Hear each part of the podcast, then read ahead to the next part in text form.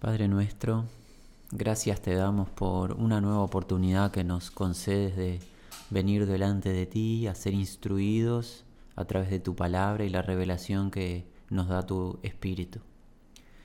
Nuestro deseo es que nos renueves la mente con tu verdad. Te confesamos nuestra débil condición y nuestra tendencia natural a crear ideas y pensamientos propios que no coinciden con tu voluntad ni tu plan. Por eso te pedimos hoy, Señor, bendícenos guiándonos en lo que tú has revelado. Quita toda interpretación privada, todo razonamiento intelectual que no coincide con tu verdad. En el nombre de Jesús lo pedimos. Amén. ¿Estás tú, amigo, desesperado?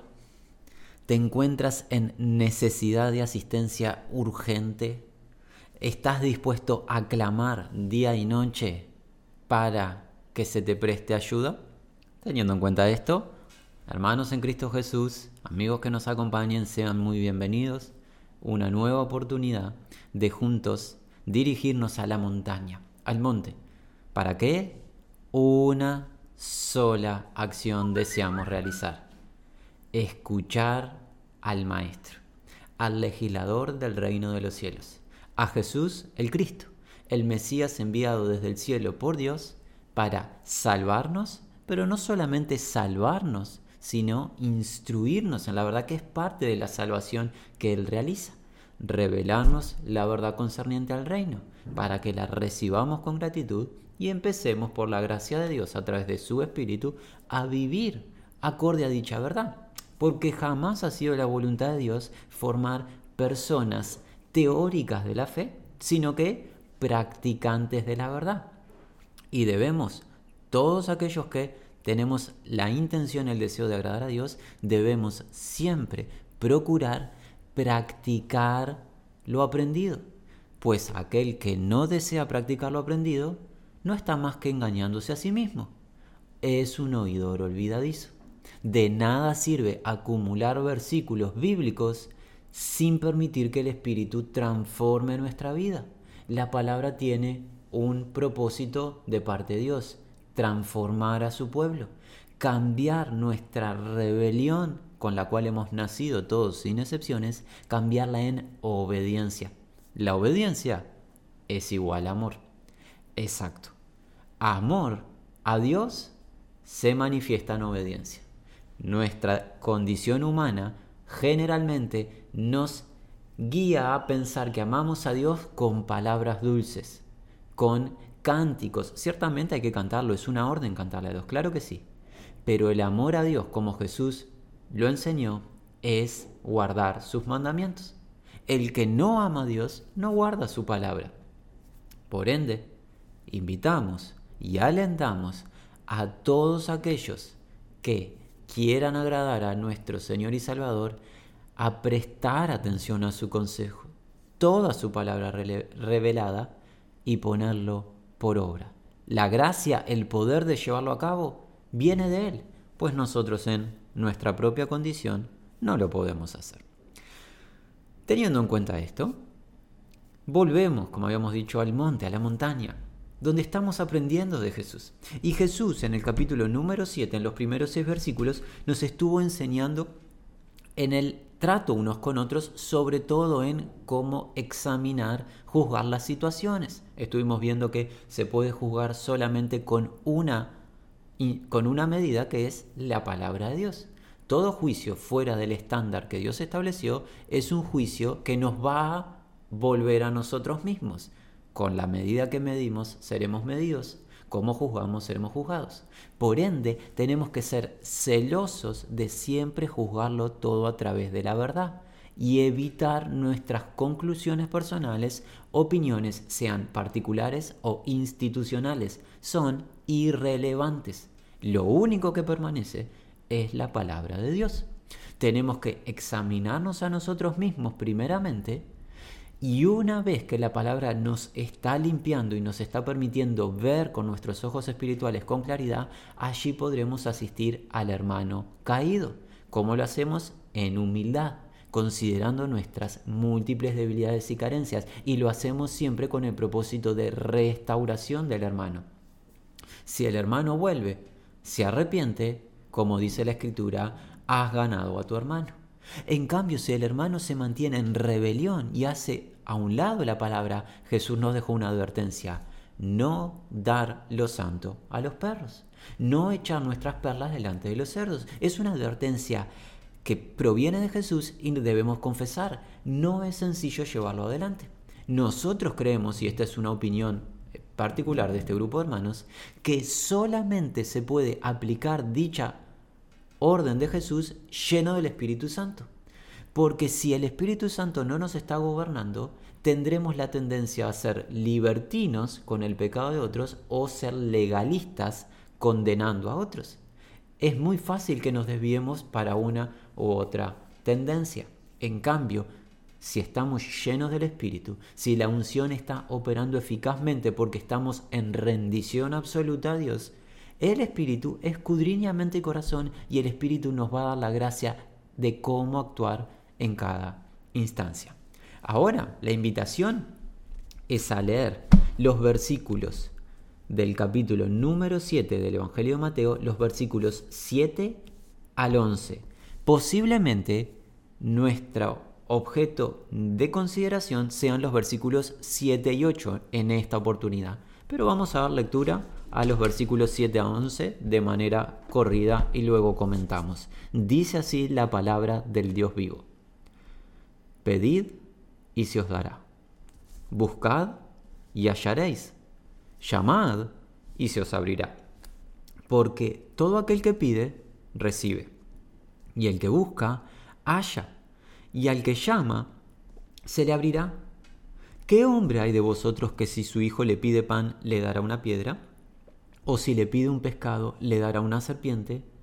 Pues si vosotros, siendo malos, sabéis dar buenas dádivas a vuestros hijos, cuánto más vuestro Padre que está en los cielos dará buenas cosas a los que le pidan. Agregamos el 12. Así que todas las cosas que queráis que los hombres hagan con vosotros, así también haced vosotros con ellos, porque esto es la ley y los profetas.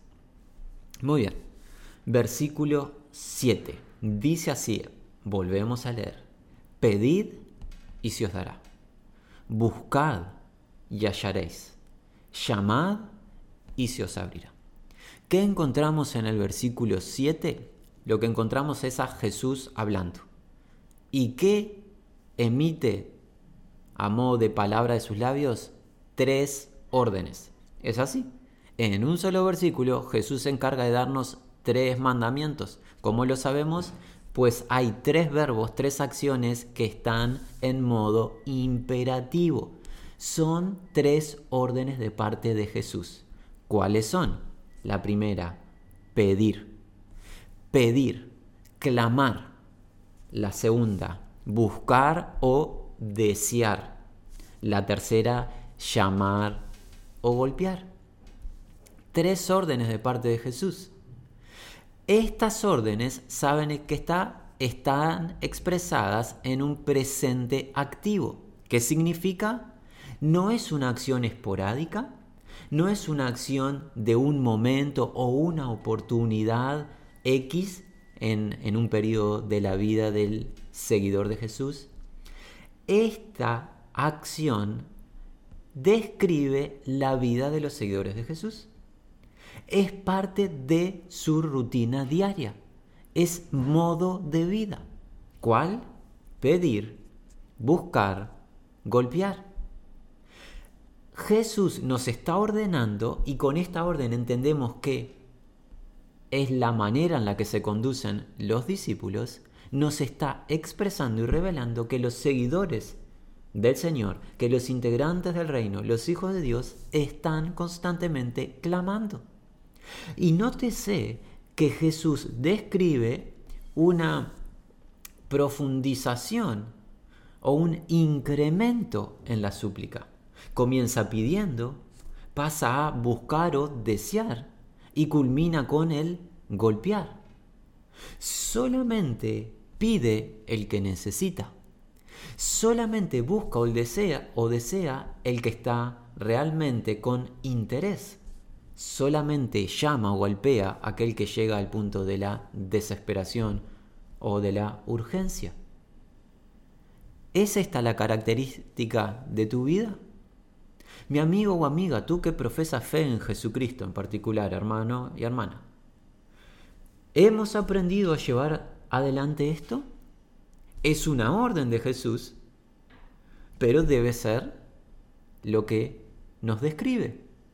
Personas que clamamos constantemente, personas que buscamos, que llamamos, que golpeamos a Dios.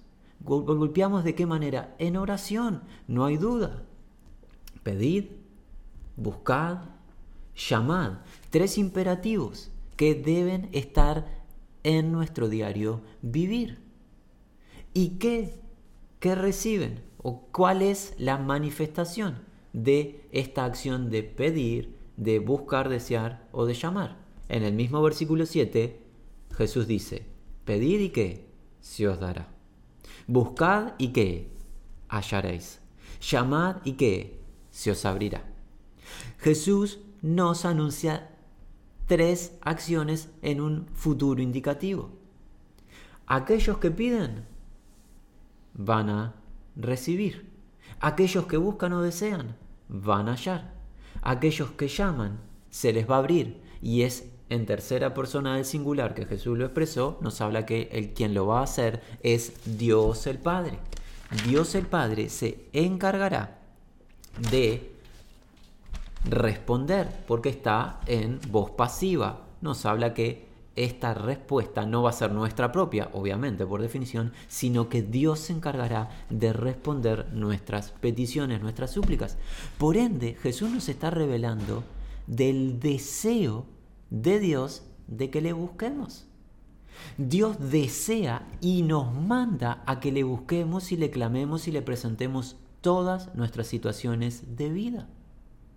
A veces en nuestra debilidad, confesamos en nuestro caso particular, que tenemos la carencia y la torpeza de pensar en nuestra debilidad, reiteramos, que Dios no tiene interés en lo que le vamos a plantear o le vamos a pedir no solo tiene interés en que sus hijos le pidamos, sino que nos ordena que lo hagamos. Es un mandamiento, nuevamente. Es un mandamiento. ¿Y qué hace Dios aquellos que obedecen? Les responde.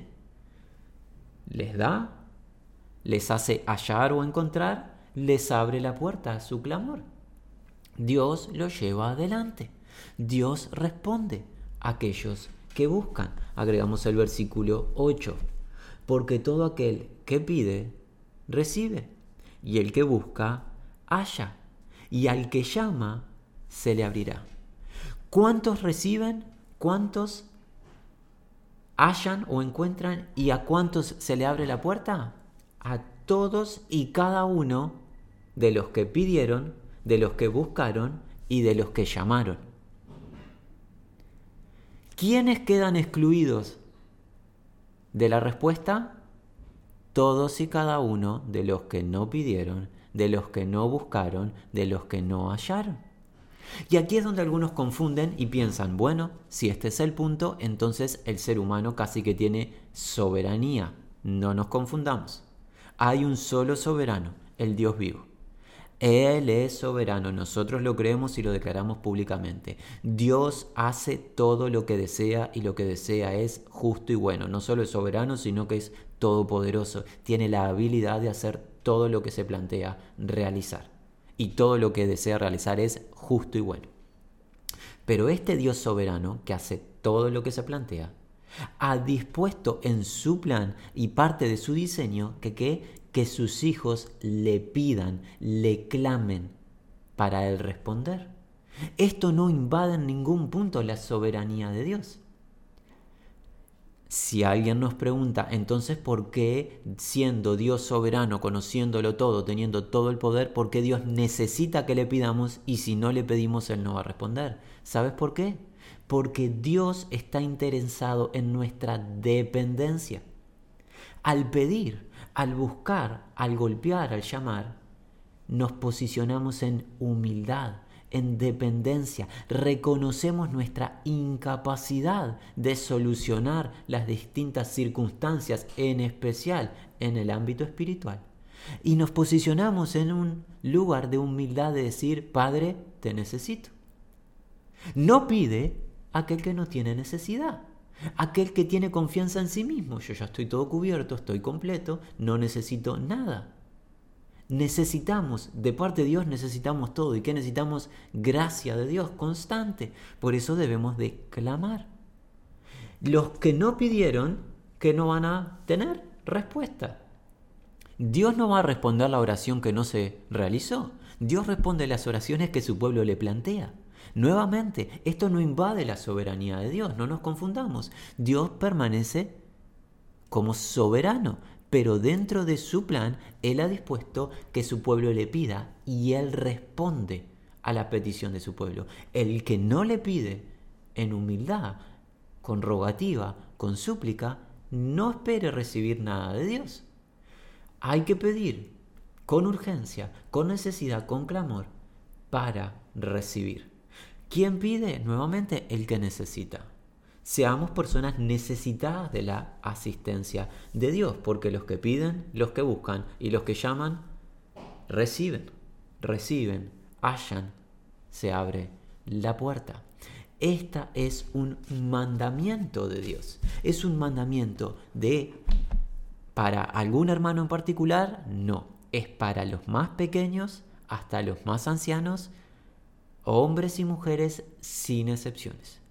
Todos debemos pedir y Dios quiere que le hagamos. El Padre de Misericordia está expectante a nuestro clamor y Él responde nuestras peticiones. Y esto, esto que nos está enseñando hoy Jesús, es el, es el primer eh, audio o encuentro que tenemos respecto de este tema. En la próxima oportunidad continuaremos, profundizaremos un poco más. Esto que Jesús nos está contando no es, no debería de ser una novedad para aquellos que han escudriñado las Sagradas Escrituras. Pues a lo largo de los distintos libros que tenemos inspirados por el Espíritu Santo, Dios demuestra responder al clamor de su pueblo. Quedémonos con breves pasajes a modo de referencia por esta oportunidad para ver el corazón de Dios y cómo Él responde cuando su pueblo clama y se vuelve a Él. Por ejemplo, para con los hijos de Jacob en el libro de Isaías. Libro de Isaías, capítulo número 30. Dice así el relato del profeta. Podemos leer a partir del versículo número 18.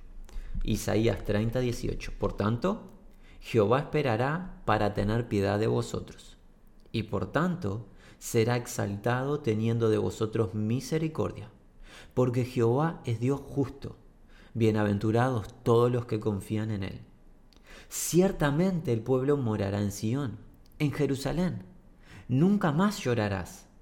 El que tiene misericordia se apiadará de ti. Mira, esta es la clave al oír la voz de tu clamor, te responderá.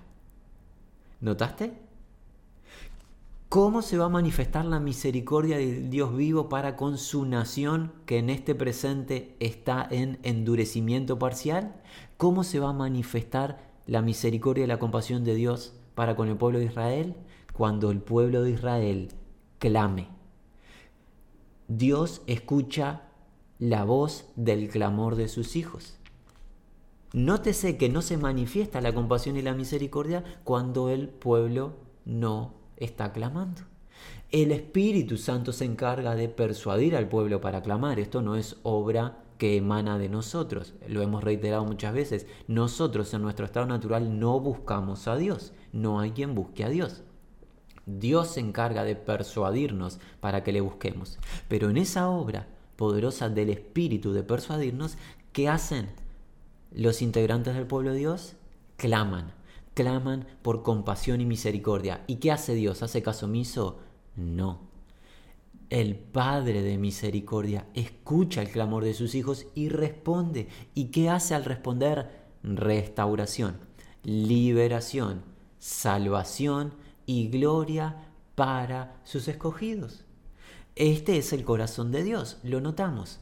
Clamor de su pueblo, respuesta del Padre. Vayamos al libro del profeta Jeremías, al capítulo número 29. Leemos a partir del versículo 8.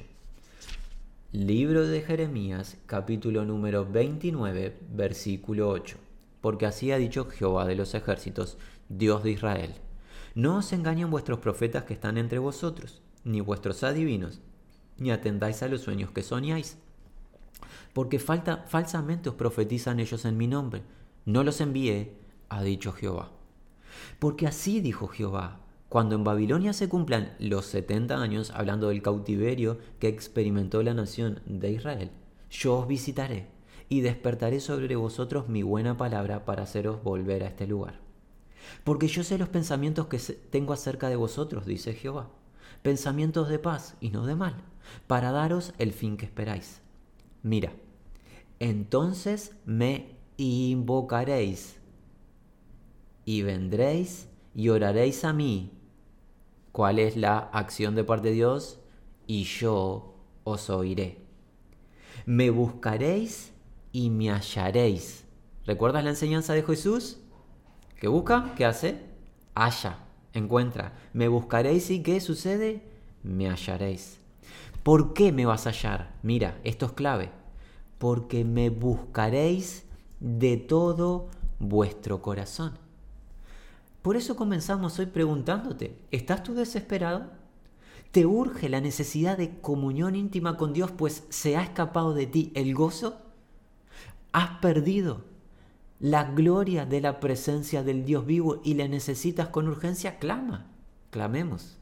Aquellos que nos encontramos en esa situación, clamemos al Dios vivo. Él responde, pero responde cuando clamamos de corazón sincero. Y aquí deberíamos de hacer un paréntesis a modo de una eh, consideración, opinión, si alguien así lo quiere, opinión de estos hermanos.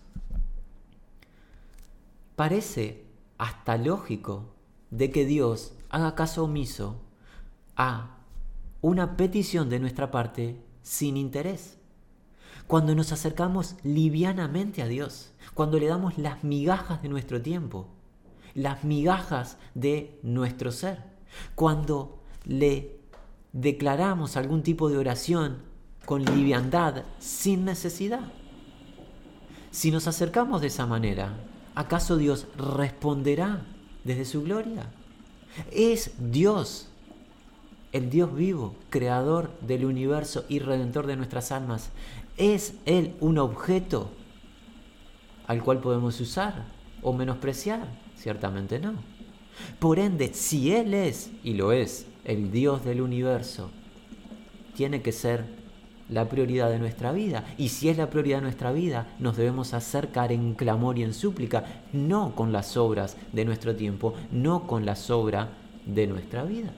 Por ende, si tú te encuentras diciendo, a mí Dios no me responde las oraciones, pregúntate, ¿estás clamando de un corazón sincero, derramando tu ser delante del trono de Dios en oración? ¿O le estás buscando con lo que te sobra de la vida y estás invirtiendo tu tiempo en el mundo? Dios no va a responder si nuestra vida está consagrada al mundo y le damos nuestras obras a Dios. Muchas veces nos sucede que somos muy livianos en nuestro tiempo de oración y en nuestra búsqueda de Dios y esperamos que Dios responda.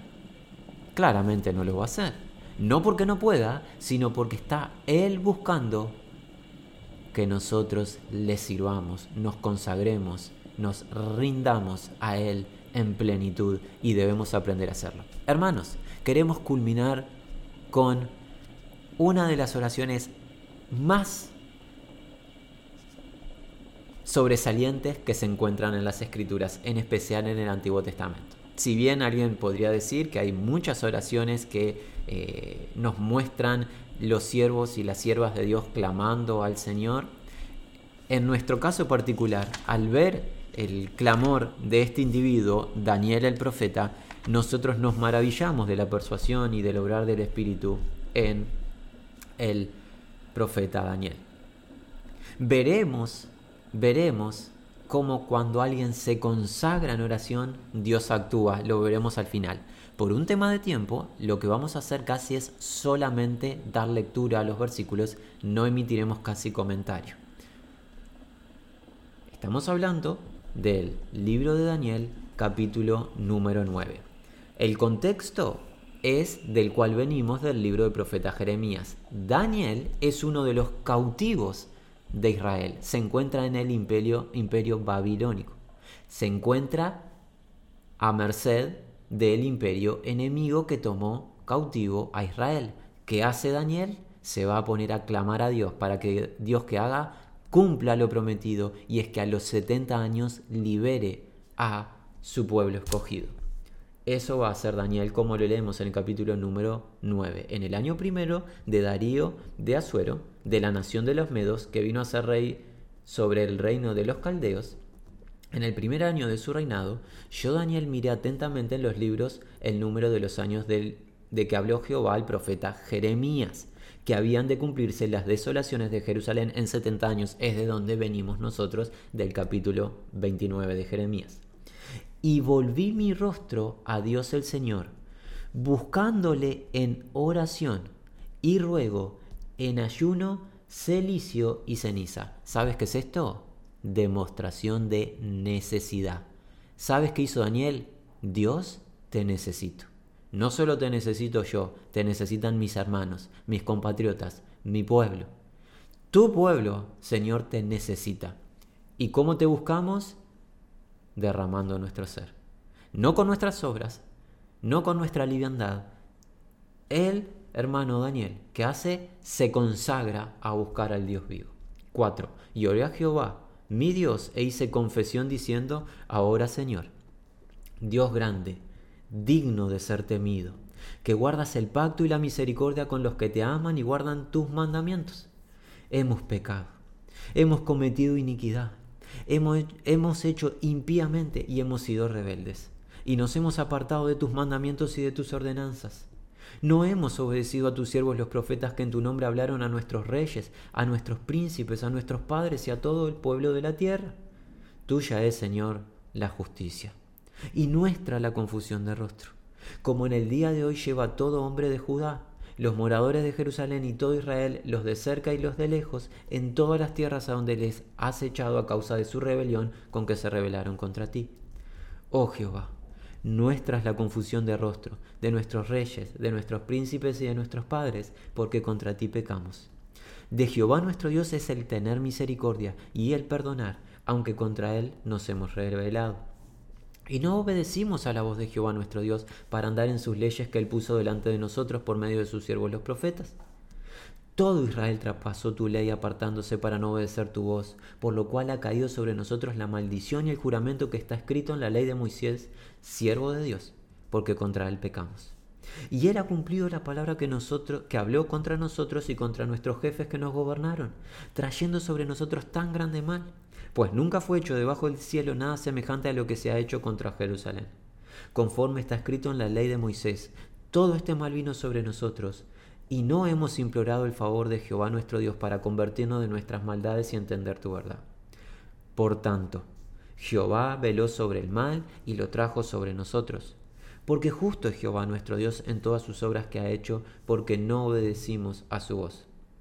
Ahora pues, Señor Dios nuestro, que sacaste tu pueblo de la tierra de Egipto con mano poderosa, y te hiciste renombre cual lo tienes hoy, hemos pecado hemos hecho impíamente.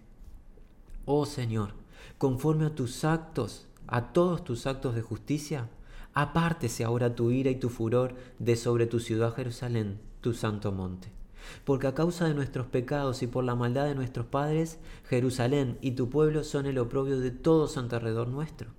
Ahora pues, Dios nuestro, oye la oración de tu siervo y sus ruegos, haz que tu rostro resplandezca sobre tu santuario asolado por amor del Señor. Inclina, oh Dios mío, tu oído y oye. Abre tus ojos y mira nuestras desolaciones y la ciudad sobre la cual es invocado tu nombre. Porque no elevamos nuestros ruegos ante ti confiados en nuestras justicias, sino en tus muchas misericordias.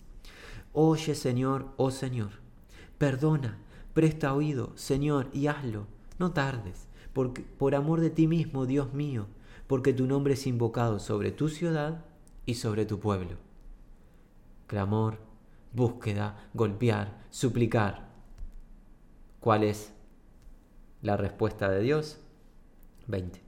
Aún estaba hablando y orando y confesando mi pecado y el pecado de mi pueblo Israel, y derramaba mi ruego delante de Jehová mi Dios por el monte santo de mi Dios. Aún estaba hablando en oración cuando el varón Gabriel, a quien había visto en la visión al principio volando con presteza, vino a mí como la hora del sacrificio de la tarde y me hizo entender y habló conmigo, diciendo, Daniel, ahora he salido para darte sabiduría y entendimiento. Al principio de tus ruegos fue dada la orden, y yo he venido para enseñártela, porque tú eres muy amado. Estaba aún orando el profeta Daniel, y ¿qué hizo el Señor? Llamando la respuesta. ¿Qué encontramos en la palabra de Dios hoy, hermanos? El que pide, recibe. El que busca, halla o encuentra. El que golpea o llama, puerta Dios le abre. Esta es la voluntad de Dios. Es un mandamiento, es su deseo y es lo que necesitamos. Aprendamos a ponerlo por obras. Desde ya, la invitación es para continuar juntos en la siguiente oportunidad considerando esta enseñanza de Jesús. Pero para ser obedientes al mismo mandamiento, queremos culminar despidiéndonos en oración. Y es así, Padre de misericordia, que venimos delante de ti a buscarte a ti. Te necesitamos a ti, Señor. Una mayor revelación de quién eres, qué has hecho, qué haces y qué harás. Que nos enseñes cuán pasajero es el mundo y todas sus cosas, y cuán eterno eres tú, tu palabra y tu reino inconmovible. Señor, por amor de tu nombre nosotros clamamos por esta tierra, la cual habitamos, la República Oriental del Uruguay, y por todas las naciones de toda la tierra que tú creaste.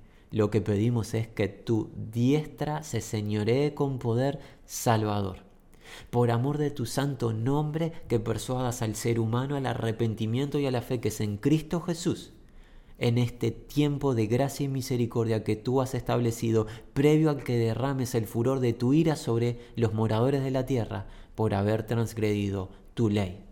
Oh Señor, grande en misericordia, lento para la ira, amplio el perdón, manifiesta tu poder salvador. Lo pedimos en el nombre de nuestro amado Señor Jesús. Amén.